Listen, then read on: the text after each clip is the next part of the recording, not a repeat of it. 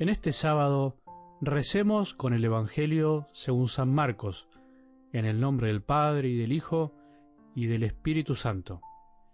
Y llegaron de nuevo a Jerusalén. Mientras Jesús caminaba por el templo, los sumos sacerdotes, los escribas y los ancianos se acercaron a él y le dijeron, ¿Con qué autoridad haces estas cosas? ¿O quién te dio autoridad para hacerlo? Jesús le respondió, Yo también quiero hacerles una sola pregunta. Si me responden, les diré con qué autoridad hago estas cosas. Díganme, ¿el bautismo de Juan venía del cielo o de los hombres? Ellos se hacían este razonamiento. Si contestamos del cielo, Él nos dirá, ¿por qué no creyeron en Él? Diremos entonces de los hombres, pero como temían al pueblo, porque todos consideraban que Juan había sido realmente un profeta, respondieron a Jesús, no lo sabemos. Y él les respondió, yo tampoco les diré con qué autoridad hago estas cosas. Palabra del Señor.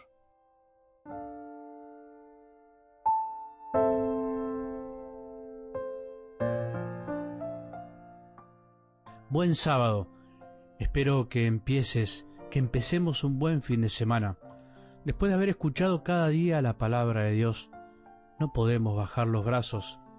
Siempre los días que podemos descansar un poco más, los días que cambiamos de actividad, también son días para tener una oportunidad y volver a escuchar de otra manera, escuchando algo que ya escuchamos, para repasarlo por el corazón, o bien escuchar mejor lo que no escuchamos, o escuchar mejor lo que hoy se nos propone para escuchar. Por eso, a levantarse una vez más este sábado, en el que terminamos esta semana de recorrido de la palabra de Dios, donde una vez más Jesús nos habla, nos habló al corazón, a todos. ¿Cuántas personas son las que reciben la palabra de Dios, la meditan, la escuchan, la mastican en su corazón para poder sacarle fruto? ¿Cuántas personas? Me preguntan muchas veces, ¿cuántas personas reciben este audio, Padre? ¿Sabes?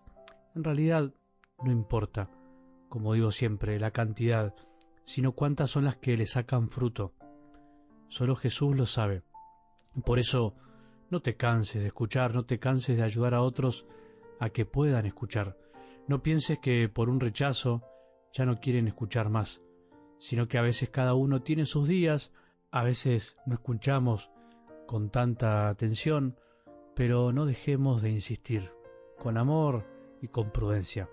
Bueno, y en el final de la semana también, como decíamos ayer, llegamos al final de una sección del camino del Evangelio de Marcos, donde Jesús ya se encamina decididamente a Jerusalén para entrar a la ciudad santa que representa toda la religiosidad de un pueblo, toda la historia de la relación de un pueblo con su Dios, de Dios con su pueblo, y en donde también había autoridades que sin darse cuenta y a veces creyéndose más que los demás, se creían los representantes de Dios en la tierra, pero no siempre cumplían bien su función. Pero vamos por partes. Primero dice algo del Evangelio de hoy que Jesús llegó a Jerusalén. Bueno, Jesús caminaba, caminaba por Galilea, por los distintos lugares donde quiso predicar, pero se encaminó a Jerusalén. Sabía a dónde tenía que ir. Eso es algo que también nos ayuda mucho a nosotros. ¿Sabemos a dónde estamos yendo? ¿Sabemos a dónde nos lleva el camino que estamos transitando? Hay que tener bien claro hacia dónde vamos. Jesús siempre tuvo en claro que finalmente tenía que llegar a Jerusalén, que ahí debía ser el lugar donde iba a entregar su vida. Bueno, vos y yo sabemos a dónde estamos yendo, qué estamos haciendo en esta vida. Y segundo dice que una vez que empezó a caminar ya dentro del templo de Jerusalén, los sumos sacerdotes, los escribas y los ancianos, o sea, aquellos que tenían autoridad dentro del pueblo de Israel, aquellos que interpretaban la ley, aquellos que daban culto a Dios en representación del pueblo, se acercan para cuestionar la autoridad de Jesús. Los que se creen con autoridad cuestionan la autoridad de otros, en este caso la de Jesús, como pasa también en el mundo de hoy en cualquier ámbito, aquellos que se creen con la autoridad, que se creen con el derecho de ejercer poder sobre los otros, pero en el fondo son autoritarios, Muchas veces cuestionan la autoridad de otros, que en el fondo tienen más autoridad. Jesús decía, también la palabra, predicaba con autoridad, y no como los escribas y fariseos. Por eso ellos se mueren de envidia y de bronca al ver que Jesús tenía más autoridad que ellos, cuando en realidad eran ellos los que pensaban que la tenían y la cuestionaban. ¿Quién te dio autoridad para hacerlo? Bueno, a nosotros también muchas veces en la vida nos pueden cuestionar nuestra autoridad, pero si la ejercemos bien, tenemos que estar en paz. Si la ejercemos con amor, por atracción y no imponiendo nada a los demás, como hacían los escribas y fariseos, nosotros tenemos que estar en paz.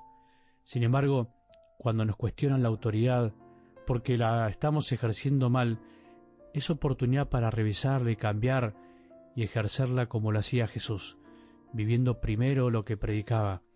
Eso es lo que nos da la verdadera autoridad, vivir y pasar por el corazón primero aquello que pretendemos que aprendan los demás. Por último y para terminar, Jesús nos enseña también qué tenemos que hacer cuando cuestionan nuestra autoridad. Y por otro lado, no tenemos la necesidad ni tampoco la obligación ni el deber de responder a todo lo que nos cuestionan. Jesús no termina respondiéndole lo que ellos pretenden, les responde con una pregunta y ahí es donde ellos se quedan en un callejón sin salida y no saben qué responder porque en el fondo tienen miedo, porque en realidad no tenían autoridad. No tenemos obligación de responder a aquellos que no tienen autoridad, o sea, a aquellos que no viven lo que enseñan ni viven lo que predican. Por eso pidámosle a Jesús que también nos dé esa sabiduría, esa capacidad de callar en los momentos que tenemos que callar y de responder con preguntas a aquellos que no se merecen que le digamos todo lo que pensamos y sentimos. Eso no es mentir, sino es simplemente no decir toda la verdad en los momentos que no vale la pena, en los momentos en que tenemos enfrente solo corazones cerrados y obtusos. Que tengamos un buen día y que la bendición de Dios que es Padre misericordioso, Hijo y Espíritu Santo, descienda sobre nuestros corazones y permanezca para siempre.